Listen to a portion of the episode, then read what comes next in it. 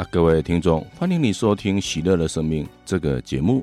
啊，《喜乐的生命》，我们第一阶段要播出的主题是两个小故事。啊，第一个小故事是快乐的哨子。我已经九十二岁了，身体依然的健壮。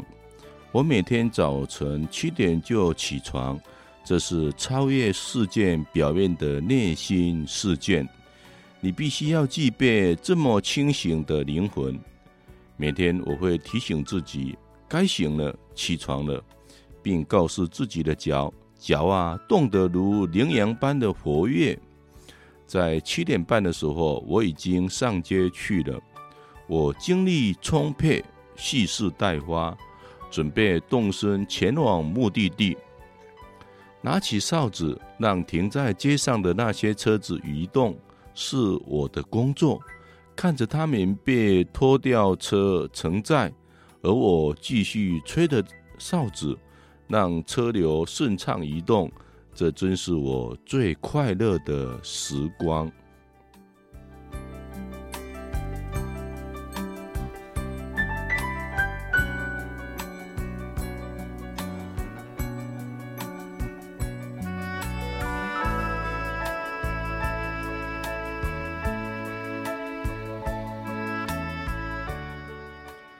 有些人不知不觉的还是在睡着，有些人忙于公事，有些人正忙于从工作中抽空出来，也有人忙着自己高兴的事，或忙着度过一段不快乐的时光。总之，我不在乎，我快乐的吹着哨子，马路上到处可以见到我的踪影。我只是追求着整饰环境的生活，就像一个环境的清洁员。有关单位准许忙碌的人民休息片刻，来杯咖啡，有时可多加一颗蛋，或来点培根、面包、吐司，法式的吐司。我常和他们开玩笑，一边走进餐厅，一边吹着哨子。大家似乎很有默契。有时候我会这样有这样的笑容，想着不需要我吹哨子的一天，然后又回到工作岗位上。伙伴们，快快快移动！这里曾经是一座很美的城市，人们相互的关怀。如果你付不起房租，而保安官将你的家具扔到屋外。但即使是这里穷人中最穷的人，他们也会在你家门口留下钱币，让你可以搬回自己原先居住的地方。这就是所谓的邻居。现在情况可就不同了，事情不再这么美好。很难说为什么，人们似乎迷失在生活中。我在街上看到他们。迷失在自己的思考中，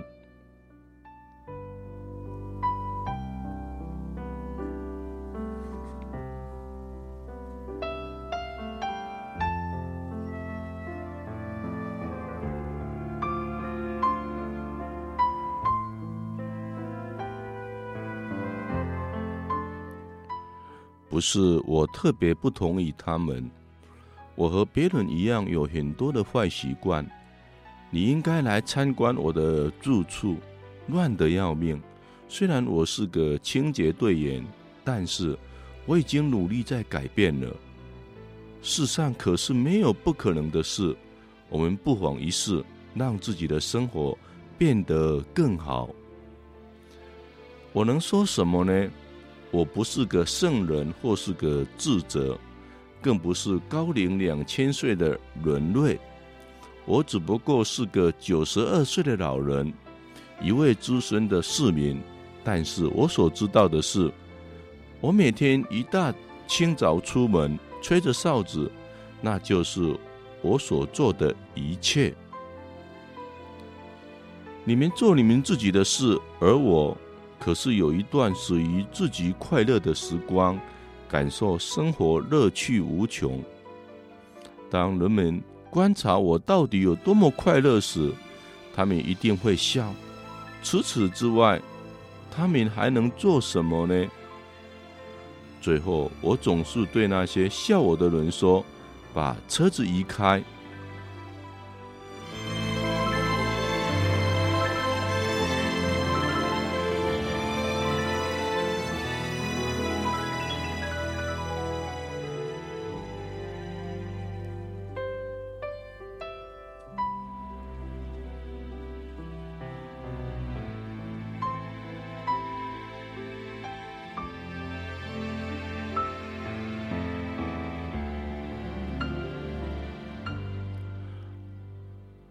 二个我们要讲的故事是失去一只脚一样能跳舞。我是一个医生，遇过一个因为骨癌、心血白灰切除了一条腿的病人。第一次见到他时，他只有二十四岁。这个被痛苦掩埋而易怒的年轻男孩。对所有四肢健全的人都充满了恨意，觉得上天对他很不公平。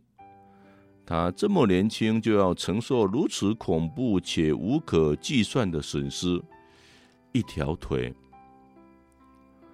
我们用绘画、想象和深层的心理治疗，帮助他从悲伤、愤怒及痛苦中重新来面对自己。两年后，他真的改变了，逐渐的走出了自己，去探望重大伤残的人民，然后说出一个个令我感动的故事。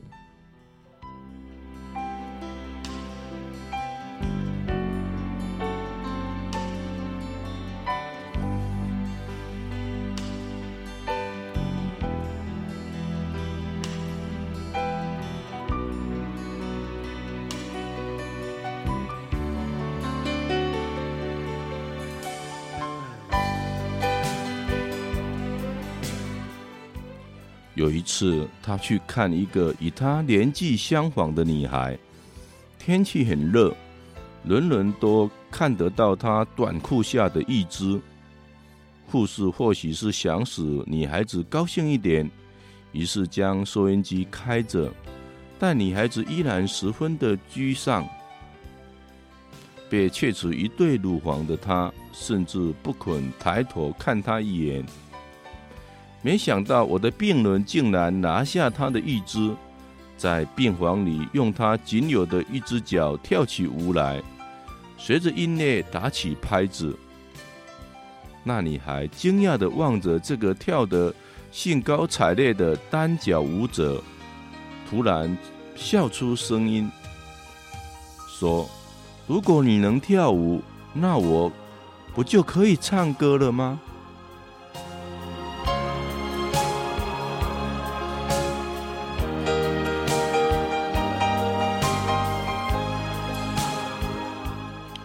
又过了一年，我们回想起这些年的治疗，分享着彼此认为最有意义的事。当当大伙正聊得起劲的时候，我打开他的档案，看到几张他刚开始接受治疗的画，并且递给他。他看了看，挑出了一张。当时我要他画一张自己身体的画。他画了一个花瓶，但瓶中却有一道反复用黑色蜡笔画的大裂缝，仿佛暗喻着自己残缺的身体。那时他咬紧牙根，愤愤不平地吐露。对他而言，自己犹如这只无法装水插花的花瓶。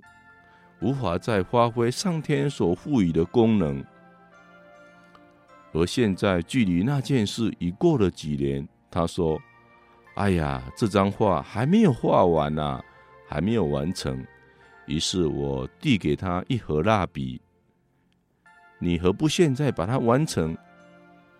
他挑出挑出了一支黄色的蜡笔，对我说：“你看。”裂开的地方就是光明出现的地方。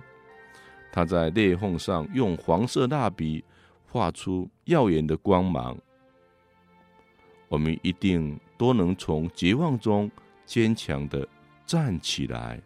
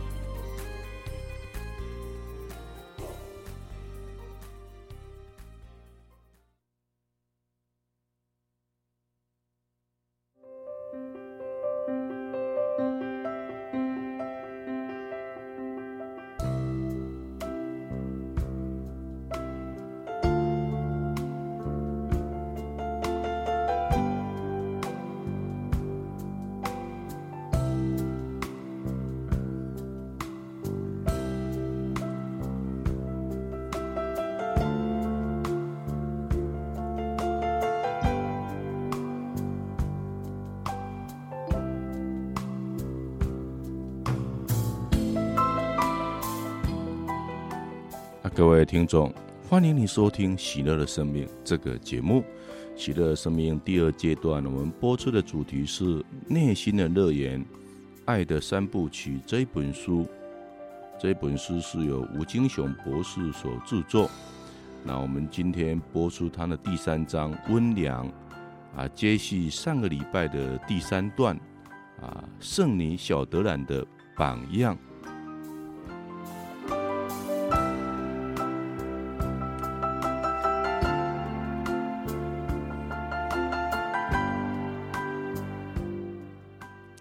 圣女小德兰从小就十分的敏感，在一八八六年的圣诞夜，她领受宝贵的恩宠而完全改变之前，小德兰的情感及某些行为一直十分的天真幼稚。正如他所叙述的：“我极端的敏感，几乎使自己都受不了，任何道理对我全都无效。”我就是改不了这个令人难受的缺点。小德兰告诉我们有一件蛮有趣的事情，说明他如何为一些芝麻小事而伤心落泪。比如说，我极想做一个好女孩，但是我尽得之道却与人违逆啊！我本不惯于照料自己及做任何的家事。通常总是由赛琳来整理房间，然而现在为了要取悦天主，我有时也自己动手铺床叠被，或者我当赛琳有事外出的时候，我也会替她修剪花木，做这些小事，原是为了天主之故。我本不该期盼有任何的回报，但是天哪，我却一直希望能听到。感激的话，如果很不幸，赛琳对我的服务一点也不表示惊喜或感谢的话，我就会十分的失望，甚至热泪盈眶。又如，我若无意间冒犯他人，我不但不能设法亡羊补牢，反而一直懊恼自责到几近崩溃为止。我就是这样增加自己的罪恶感，而不图谋补救。而或当别人原谅了我的疏忽过错的时候，我又会因为曾经折磨自己而悔哭不已呀。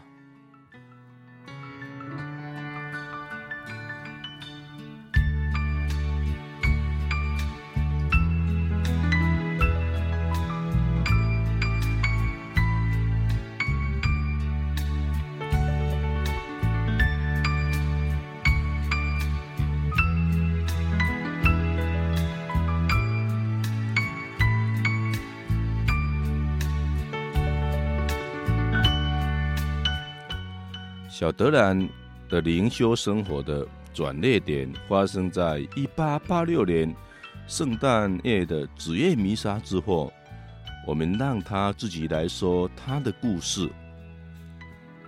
亲爱的母亲，我在这儿，我必须告诉你，我是在什么情况下接受这个令我彻底改变的无价温宠吧。在子夜弥撒之后。回家的时，我知道像钥匙一样，我会在烟囱角落找到塞满礼物的鞋子。这可以证明，直到今天，我能被当作小小宝宝来看待。爸爸爱看我高兴的神情，爱听我那神奇的鞋子里取出每件礼物时惊喜的叫声。他的高兴也让我更加快乐，但是现在时候已到，天主要除去这同志的缺点，甚至夺走我这天尊的乐趣了。他允许父亲不再像往常般的宠溺我，而体论何为苦恼。我上楼的时候，无意间听到他说。小德兰已经是个大女孩了，这一切对她来说都是太幼稚了。我希望这是最后一次了。这些话如刺锥心呐、赛琳知道我很脆弱，低声对我说：“现在别下楼去，不然你看到那些礼物时，在爸爸跟前失声痛哭，怎么好呢？”可是小德兰已不再是从前的小德兰了，耶稣已经改变了他。我把眼泪忍回去，奔下楼，到了饭厅，尽力使自己的平静。我拿起鞋子，高高兴兴地将里面的礼物一件件地取出，像是黄货似的。爸爸也加进来了，他的脸上丝毫看不出有不悦之色。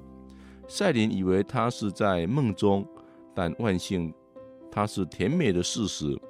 小德兰从此又恢复他四岁半时失去的刚毅不屈的性格了。对于天赋对这位神圣的艺术家处理灵魂的方法，任何人都不得不惊叹不已。他利用小德兰的极端敏感，将他转变成对圣神召唤的彻底回应。他并不破坏我们的天性，只在我们最脆弱的一点上扶助我们。在小德兰的例子里，他让他看到受苦的超性价值。这位温顺门徒小德兰，利用他天生的敏锐，在日常生活里探寻、寻求受苦、牺牲的机会。从此以后，他不再自我中心，而以基督为中心。正如他所说的：“爱以忘我的精神占据了我的心。此后，我拥有完全的幸福。”他明白，无主是以苦难而非享乐来救赎这个世界。他的道路不是铺满了玫瑰，而是荆棘与十字架。因此，如果我们希望效法基督，必须背起每天的十字架，学习他的良善心谦。我们的温良在于愿意为他受苦，与他一同受苦。没有人比小德兰对受苦更敏感了，但也没有人比他更洞察受苦的价值。在他的书信集中。他从不厌倦的阐释他受苦的哲学。下面是他给赛琳的一封信，可以作为例子。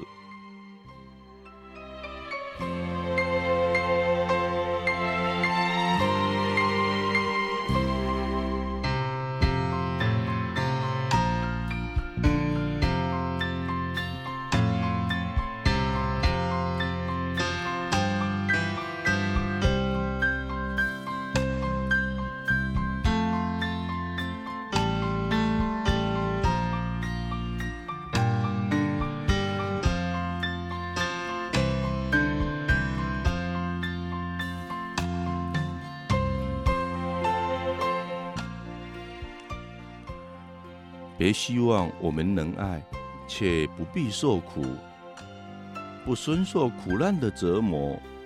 我们有可怜的天性，但这天性不是一无是处，那是我们的财富，我们的生计。它如此的珍贵，因此耶稣特意来到尘世，为取得人性，让我们深切的承受苦难吧。那是不需要。勇气的，也是忧伤的受苦。没有忧伤，会是受苦吗？我们却希望大方高雅的受苦。赛琳啊，尊傻，我们希望永远不会跌倒失败。我的耶稣，如果我每时每刻都跌倒，又有何妨呢？这样我才能看到自己的软弱，那对我是很大的收获。天赋，你也，也才能知道我的能力，因而会把我拥入怀抱。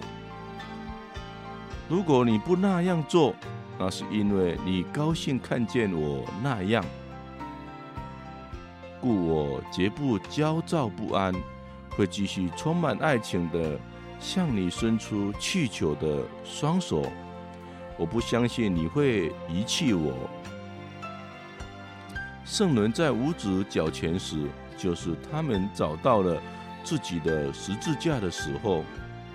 亲爱的赛琳，我灵魂甜美的回音。要是你知道我的苦难，哦，如果你知道，成圣不在花言巧语，也不在于想及或感受那些美丽的事物，而在于真正乐于受苦。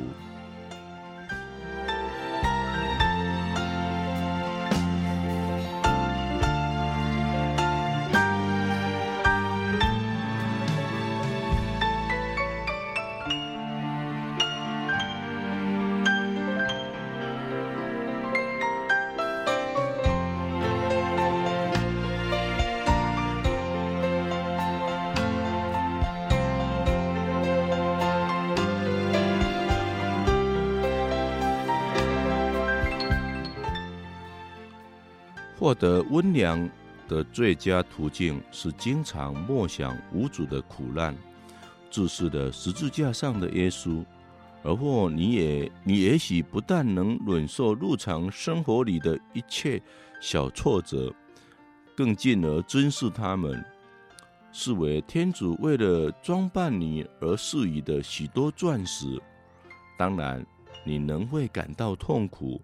但是你会以感恩的心来接受，视痛苦为天主之爱的表征，因为正如比兄孙神父所说的，天主会将这世界弄得天翻地覆，以找出痛苦，好赐给人，同时用不可名状的爱的眼神凝视着他。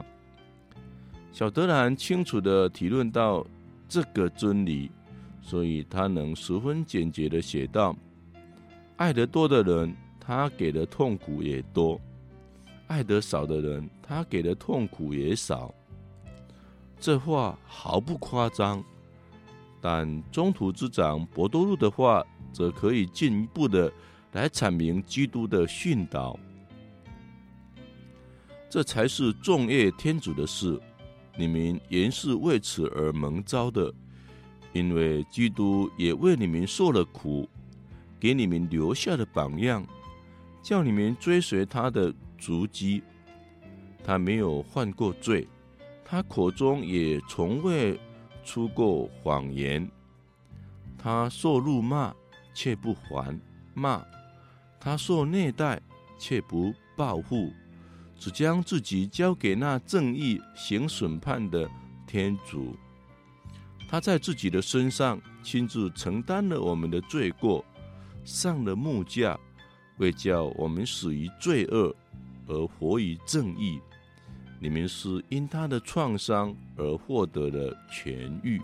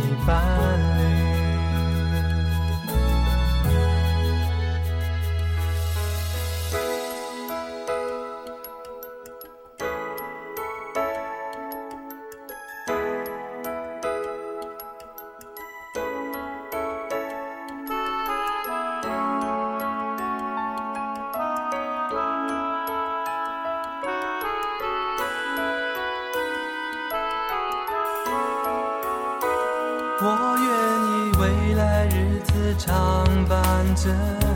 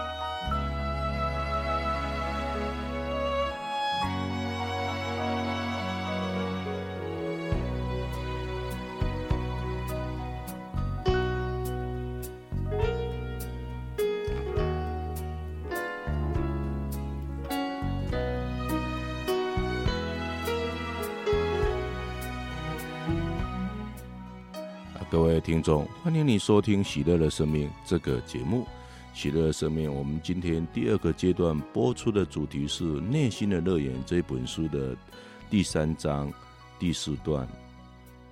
第四段所说的是一些其他的例子，来说明温良。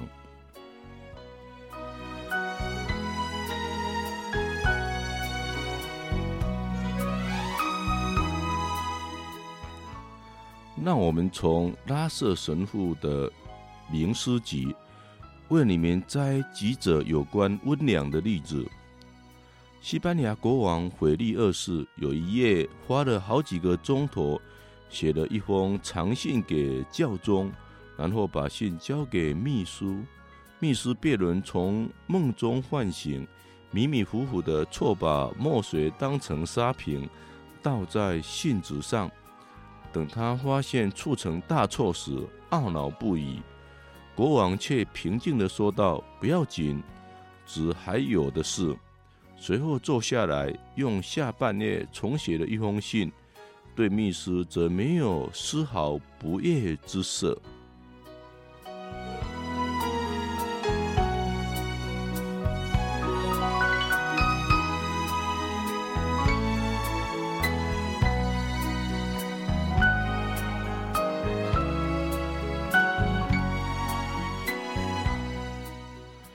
圣洛安上达有一次被一个年轻人怒骂，原因原因是他接受了那年轻人欲娶为妻的女孩加入他的修院。洛安这位值得敬重的圣方济沙雷的女弟子，对他的同伴说：“我从未听过比这更令我高兴的赞美了。”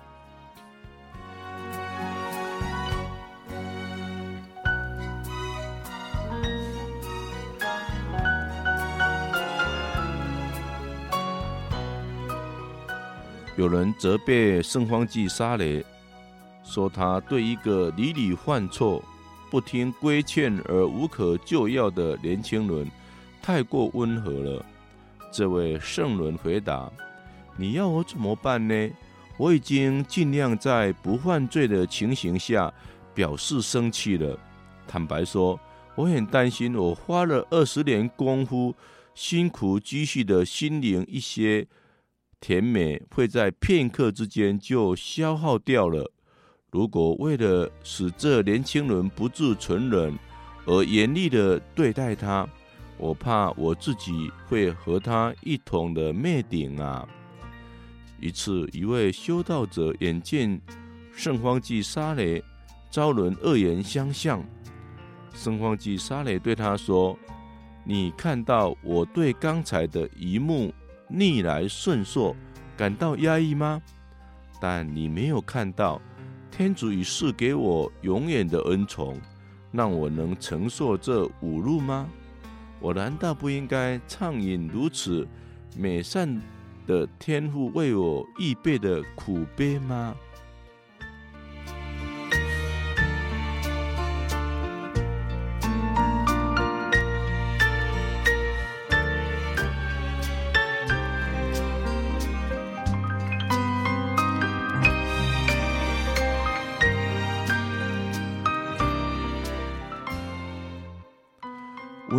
以谦逊为基础，谦逊以真理为基础。那真理就是，我们自身原本华善可存，我们任何美善皆是天主所赐。这就是为何一个真正谦逊的人，在听到别人赞扬他的品德时，会像托儿一样的羞愧。或如拉里曼神父所说的，像一个露出马脚的骗子，只因为礼貌之故，才不至于反驳善意的朋友。恐怕你弄错对象了，因为只有天主该永远受赞扬。耶稣就以曾经以人的身份，对一个称呼他为善师的年轻人说：“你为什么称我为善？”除了天主一个外，没有谁是善的。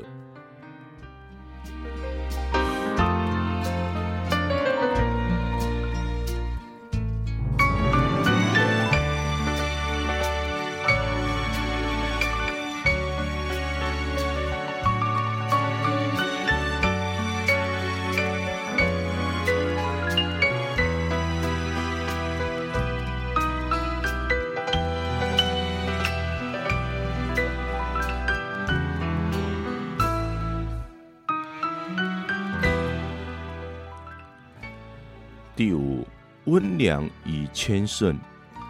温良与谦顺之间的关系，可归纳为简单的一句话：温良是谦顺的充分的展现。圣本笃会规里指出十二个等级的谦顺，你会注意到，谦顺是由内心向外发展的。正如尊父亨利思索的格言所说的。内德外达，比仅留在里面的内德更为充实、更有深度。总而言之，较高级的谦逊会由内渗透于外，而转成温良。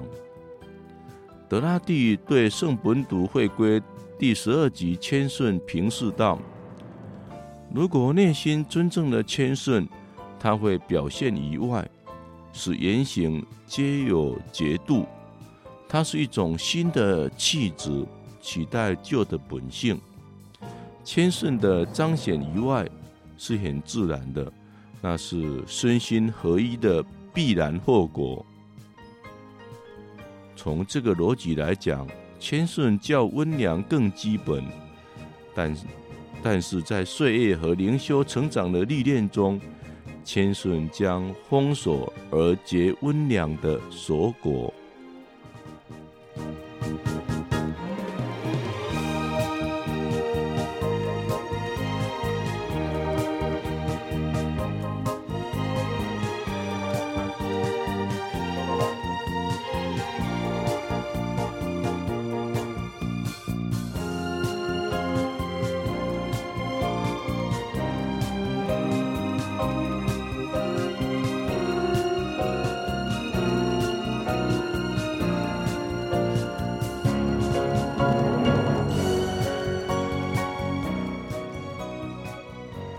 这使我想起孔子谈论孝道说的一段话：“孝子之有深爱者，必有和气；有和气者，必有愉色；有愉色者，必有婉容。”如果我们将这段话提升到灵修的层次，则很接近基督的温良思想，对天主至诚的爱。会使我们自然地产生和谐与逻辑，焕发出一种喜乐欢愉的气质，而诚挚亲切地与人相处。这一切都是以爱作为出发点，但这爱需要时间与练习，才能趋于丰罗严肃，最后达到温良的境界。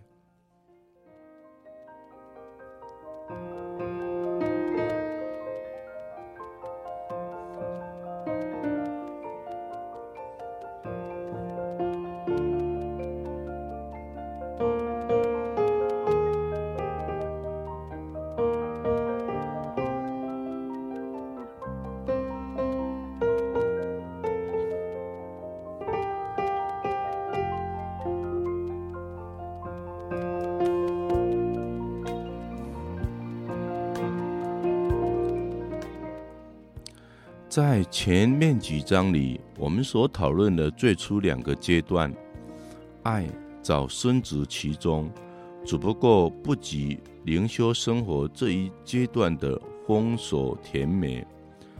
爱像酒一般，越久越醇。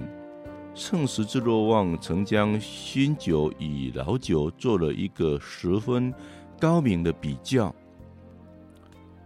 新酒的残渣尚未沉淀过滤掉，因此酒能在发酵中，而它的价值和滋味都无法显出，直到它沉淀不再发酵以前。酒随时都有变味的可能，尝起来吃涩、辛辣、多饮，更有害于饮者。其酒力乃在酒槽之中，老酒则不然，它的酒槽与浸基沉淀，不像新酒能再行发酵作用。很清楚的，它是好酒，也不会再变坏，因为起泡、发酵等有害健康的作用都已经结束了。若它会变味伤身，那才是奇迹呢。它有令人垂涎的香味，其酒力渗入酒里，而非留在酒槽内。喝一口对饮者有强身健康之效。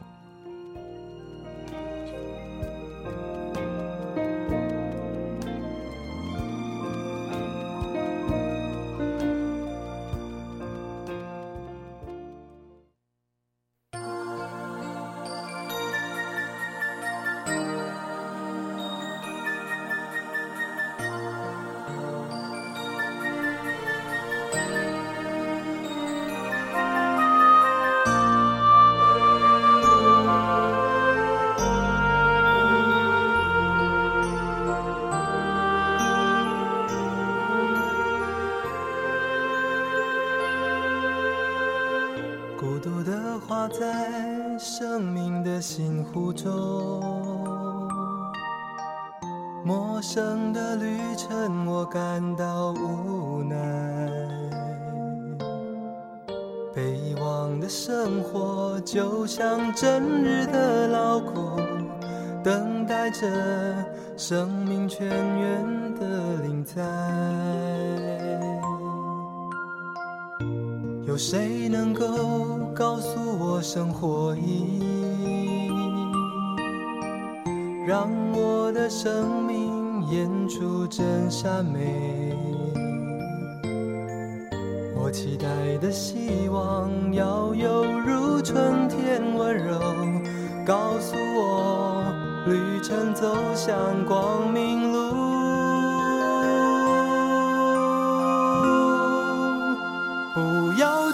路。拒绝天主每日的赏赐，不要说不足，在失望中，你仍要走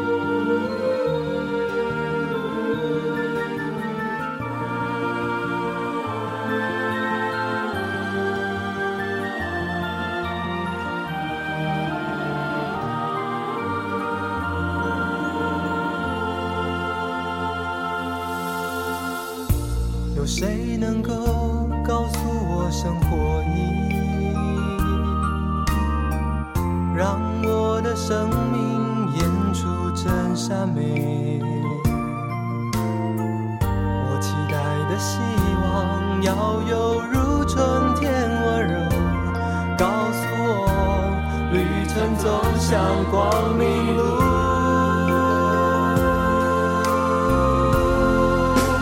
不要拒绝天主每日的赏赐。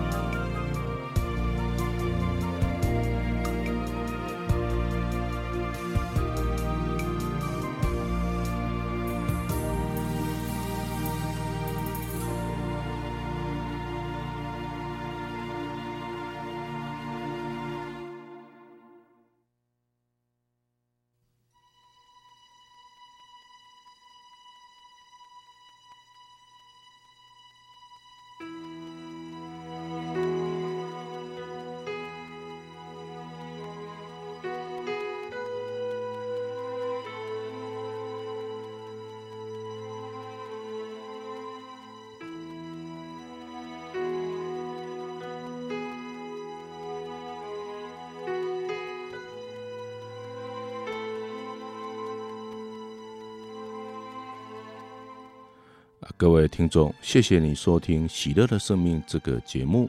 喜乐生命，我们这个阶段播出的主题是温良。我们播第六段，一位温良的中国哲学家。基督宗教之外最伟大的温良与谦逊的哲学家，或许要算是老子了。他是道家的创始人，《道德经》的作者。诺旺·科伯·波伊斯认为，这本书具有静默的智慧，是最可贵的经典之作。老子反对一切的暴力，因为正如他所说的。飘风不终朝，骤雨不终日。他反对各种骄傲与自满。他说：“自见者不明，自是者不彰，自华者无功，自矜者不长。其在道也，曰：于时罪行。”物或恶之，故有道者不处啊。因此，老子认为外在之物都不值得一谈，唯一重要的是道。是以圣人抱一为天下事，不自见，故明；不自是，故彰；不自伐，故有功；不自矜，故长。夫唯不争，故天下莫能与之争啊！古之所谓“曲则全者，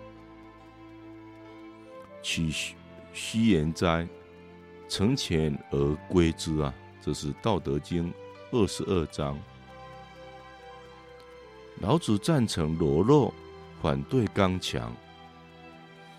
他说：“人之生也柔弱，其死也坚强。”故坚强者死之徒啊，柔弱者生之徒。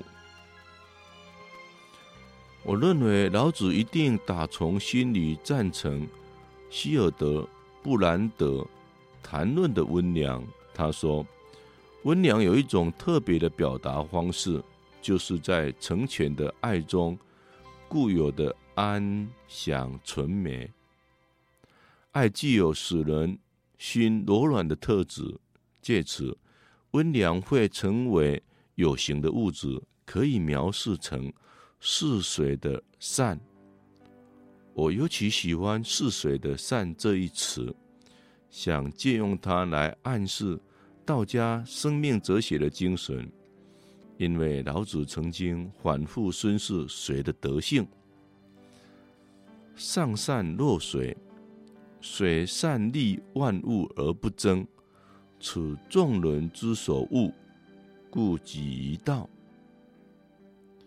天下莫柔弱于水，而攻强者莫之能胜，与其无以易之啊！弱之胜强，柔之胜刚，天下莫不知，莫能行。是以圣人云。硕果之过，是为社稷主；硕果不详，是为天下王。正言若反，这是《道德经》七十八章。我不敢说这就是有关默西亚的预言，但是身为基督徒的我，不得不承认它是基督宗教的前作。正如圣咏作者所说的：“借你的光明，才能把光明看见。因为一切的光照，不论是本性的，或是超性的，皆出自天主。一位纯净于天国的经师，应该能从他的储藏室里拿出新的和旧的东西，彼此不致有太多的不协调。”因为不论是新的或是旧的，都是出自同一个生活的泉源。这前年是没有所谓新旧之分的。我的看法是，新旧的相遇必须